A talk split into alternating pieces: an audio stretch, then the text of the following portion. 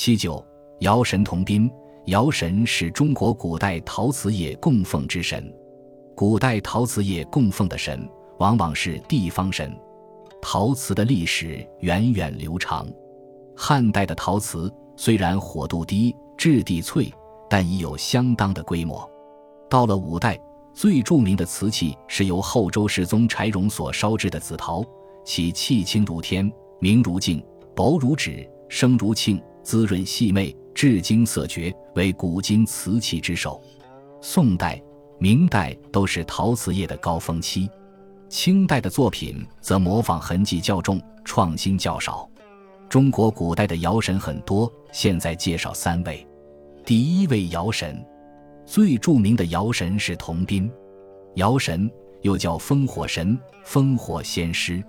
江西景德镇是我国的瓷都，早在北宋年间，朝廷派官员在此监制御用瓷器。明朝初年，明太祖朱元璋下诏在此建立御窑厂，在御窑厂内有一座烽火仙庙，庙内供奉的就是窑神铜斌。关于铜斌，史籍中多有记载。清唐英著《火神童公传》记载，尧神姓童，名斌，字定心，饶之浮梁县人，性刚直，优业如，父母早丧，遂就义。福地立陶，自唐宋及前明，其义日益盛。万历年间，内监潘相奉御董造，派役于民，同时因爆火，族人惧，不敢往，神毅然执意。时造大器累不完工，或受鞭笞，或苦积累。神恻然伤之，愿以古作新，盖器之成，聚月入火。翌日起窑，过得完气，自是器无复成者。家人收器于海，葬奉黄山。相感其成，立祠祀之，盖距今百数十年。另据《同宾家谱》记载，当神之时。尧以繁星，刑罚滋赤，瑟缩于前，而涕泣狼狈于后。神闻意而屈，屈而尽其力，于公则已耳。物之成否，不关一人；弃之美恶，非有专责。乃一旦身头烈焰，岂无妻子割指舍之痛与骨肉断炼之苦？而皆在不顾，足能上济国事而下代百公之命也。何其壮乎！然则神之死也，可以作忠臣之器而坚义士之心矣。神取于刘，生一子曰汝。神复火后，刘苦节教子，寿八十有五。如奉母以孝文。以上是说，童斌字定心，生于明穆宗隆庆元年（一五六七年）五月初二日午时，娶妻刘氏，子刘如。祖上以烧瓷为业。明神宗万历年间（一五七三至一六二零年），内监潘香奉旨，督促烧制大龙缸，要求刻日完成。但大龙缸烧成并非易事，每每失败。监工太监潘相心狠手辣，对窑工或棍棒交加，或饥饿勒逼。窑工敢怒不敢言。限期将至，若仍没有烧成大龙缸，烧造大龙缸的相关人员将受严惩。童兵看在眼里，急在心上。为了拯救同伴，自己毅然决然地跳进窑火中，用自己的生命为代价，换来了大龙缸的烧制成功，挽救了同伴的生命。众人感动，立庙祭祀他，供奉其为窑神，也叫烽火神。后来每次烧窑前，都要烧香礼拜铜兵，以求保佑烧窑成功。第二位窑神。慈乡江西德化县供奉的窑神是林炳。农历五月十六，德化县宝美村境内的祖龙宫最为热闹。这一天是祖龙宫供奉的尧神林炳当年受朝廷敕封嘉奖的日子。林炳身处北宋时期，距今已有九百余年。那时，德化县的陶瓷业已相当发达，村南村北春雨晴，东家西家的对声。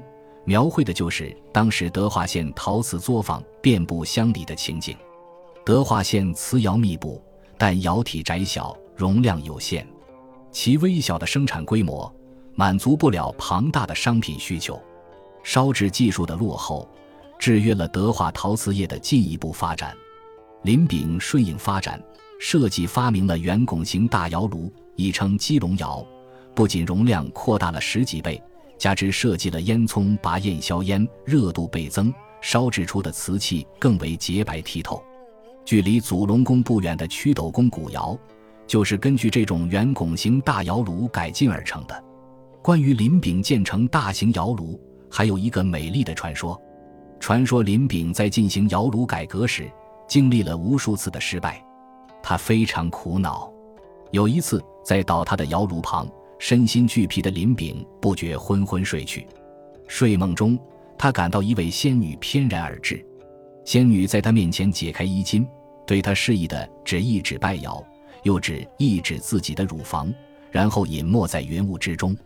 林炳醒来，细想仙女指点，突然有所领悟，于是将窑房砌成乳房样的圆拱形大窑，两旁再砌小奶窑护住主窑房，这样烧窑时就不再塌顶了，而且烧成的瓷器质优良多。后来，林炳又利用山坡地形，把几个窑房串联起来。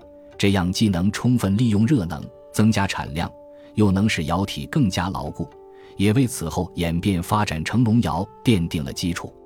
因此，朝廷敕封林炳为烧成革新先行的称号。那位指点林炳的仙女也被敕封为玄女夫人。有一个叫加藤四郎的日本人，宋朝时来德化县学习陶艺，将砌鸡笼窑的技术带回日本，砌成德化窑。并尊奉林炳为陶祖神。为了感激玄女指点的恩德，慈乡德化县塑造了玄女像，建玄女宫奉祀。后来，林炳富江西传艺，一去杳无音信。最后积劳成疾，客死他乡。家乡人怀念他，塑造林炳像，安放于玄女像之右，尊为瑶方公。每逢农历五月十六瑶方公诞辰之日。家乡人都要举行盛大的纪念活动。第三位尧神，中国台湾祭祀的尧神有当地色彩，他们祭祀的是罗文祖师和罗明祖师。罗文祖师是用土条盘竹法制陶，罗明祖师是用露炉成型法制陶，两人是兄弟，各有所长。罗文祖师的诞辰是农历四月十一，罗明祖师的诞辰是农历九月九。每逢这两个节日，窑厂都要举行祭祀典礼，以纪念这两位造词的祖先。